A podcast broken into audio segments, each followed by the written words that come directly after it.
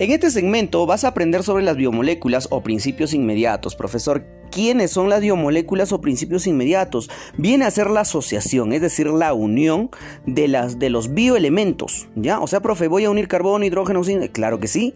Vas a unir los bioelementos para formar las biomoléculas o principios inmediatos.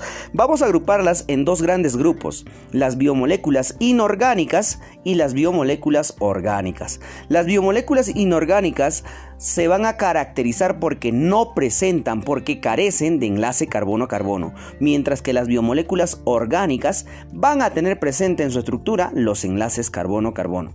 O sea, profesor, las inorgánicas sin carbono-carbono y las orgánicas con carbono-carbono. Ya, muy bien, no te olvides. Profesor, dentro de las inorgánicas, ¿a quiénes encuentro? Vas a encontrar al agua, las sales minerales y los gases. Mientras que dentro de las orgánicas vas a encontrar los glúcidos, lípidos, proteínas y ácidos nucleicos. ¿ya?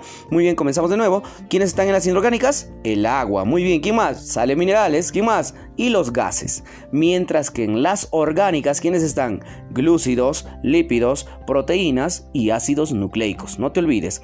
Comencemos con el agua. Profesor, ¿qué es el agua? El agua es una molécula que está compuesta por hidrógeno y oxígeno. Profesor, ¿cómo, ¿cómo, es el nombre científico del agua? El agua tiene nombre científico, claro que sí. Su nombre científico viene a ser protóxido de hidrógeno, ¿ya? Para tu coquito, guárdalo bien, ¿ah? Protóxido de hidrógeno, nombre científico del agua. Profesor, si voy a enlazar el hidrógeno con el oxígeno, ¿cómo se llama ese enlace? Es un enlace covalente, ¿ya? Es un enlace covalente. El enlace covalente une el átomo de oxígeno con el átomo de hidrógeno, ¿ya? Muy bien. Profesor, y si voy a unir dos moléculas de agua, ¿cómo se llama el enlace? El enlace viene a denominarse puente de hidrógeno, ¿ya? enlace puente de hidrógeno. Tú sabes que el hidrógeno tiene carga positiva, el oxígeno carga negativa. ¿Recuerdas? Sí, profesor, muy bien. Por lo tanto, el agua es una molécula dipolar, porque tiene cuántos polos? Tiene dos polos. Recuerda también que el ángulo que el ángulo que forma los átomos de hidrógeno es de 104.5 grados, ¿ya? El enlace que forma los, los hidrógenos del agua es de 104.5 grados. Ya muy bien, vamos a ver las propiedades biológicas del agua, las funciones del agua. Profesor, ¿cuáles son?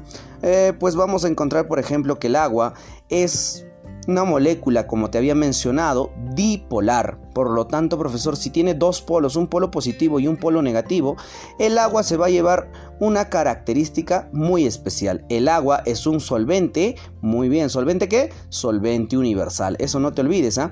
Además, al agua vas a encontrarlo como un termo, termorregulador. Muy bien, ¿por qué, profesor? Porque regula la temperatura corporal y también va a regular la temperatura del ambiente, ¿ya? Vas a encontrar también al agua humedeciendo los alveolos pulmonares, no te olvides, ¿ah? el agua humedece los alveolos pulmonares. ¿Qué más, profesor? El agua también, ¿ya? Es el medio de las reacciones bioquímicas, es decir, en los seres vivos, las reacciones químicas se da en presencia de agua, ¿ya? También vas a encontrar como un amortiguador mecánico. Profesor, ¿cómo así amortiguador mecánico? Por ejemplo, en tu cerebrito, en tu cerebrito hay agua. Profesor, ¿qué hay agua? Sí, ese líquido que protege tu masa encefálica se denomina líquido cefalorraquídeo. ¿Ya? Vas a encontrar agua también en tus articulaciones, profesor, articulaciones, claro, en tus articulaciones de tipo sinovial. ¿Y cómo se llama ese líquido, profesor? El líquido se llama líquido sinovial. También vas a encontrar al agua eh, en el vientre de mamá cuando está embarazada. Profesor Gui, ¿cómo se llama esa agua? Esa agua se llama líquido sinovial, ya en el líquido sinovial. Muy bien, hasta ahí lo que concierne al agua. La propiedad de física la vas a ver en química, en física, ¿ya? Profesor, Ahora hablemos de las sales minerales. Muy bien, las sales minerales las vas a encontrar en tres estados: sales precipitadas, disueltas y asociadas. ¿Ya? Sales precipitadas, disueltas y asociadas. Profesor, disueltas como? Disueltas como, por ejemplo, el carbonato de calcio, fosfato de calcio. ¿Ya? Vas a encontrar en conchas, en el caparazón de crustáceos, en huesos y en dientes, ¿ya? Profe, ¿qué son? Son carbonatos, ¿ya? Muy bien, ahí están las precipitadas. Profesor, disueltas, ¿dónde las encuentro disueltas? Disueltas vas a encontrar este, en forma de aniones y en forma de cationes. Aniones aniones tienen carga negativa, aniones, niones de negativa y cationes, la T de positivas, ¿ya? Cationes, cargas positivas. Profesor, eh, ¿quiénes son ejemplos de aniones? Por, por favor, ya. Aniones tienes, por ejemplo, al yodo, al cloro. Profesor, y cationes, al sodio, al potasio, al calcio, magnesio, etc. Profe, ¿y cuándo se dice que son asociadas? Ya, muy bien. Las sales asociadas van a ser aquellas, por ejemplo, tienes al fósforo, más un lípido. ¿Qué forma? Fosfolípido. Ah, profe, está asociado a un lípido, claro. Tienes, por ejemplo, a la, mm, al hierro más una, más una proteína. Profesor, hierro más proteína, ¿cómo se llama? Se llama hemoglobina. Tienes, por ejemplo, al yodo más proteína, ¿cómo se llama? Tiroxina. Tienes, por ejemplo, al cobre más proteína, ¿cómo se llama? Hemocianina en la sangre de los insectos que tú denominas hemolinfa, ¿no? Muy bien.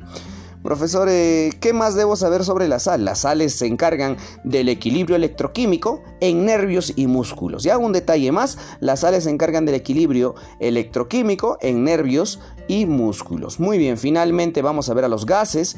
¿Ya? ¿Quiénes son estos gases? Por ejemplo, tienes al oxígeno, el O2, ¿para qué sirve? Para la respiración. Tienes al O3, ¿para qué sirve el O3? Es el filtro ultravioleta, el famoso ozono. Muy bien. Tienes al CO2, el CO2 es un gas muy importante para las plantas. Gracias a este gas ellas fabrican su propio alimento, la glucosa y otros azúcares, ¿no?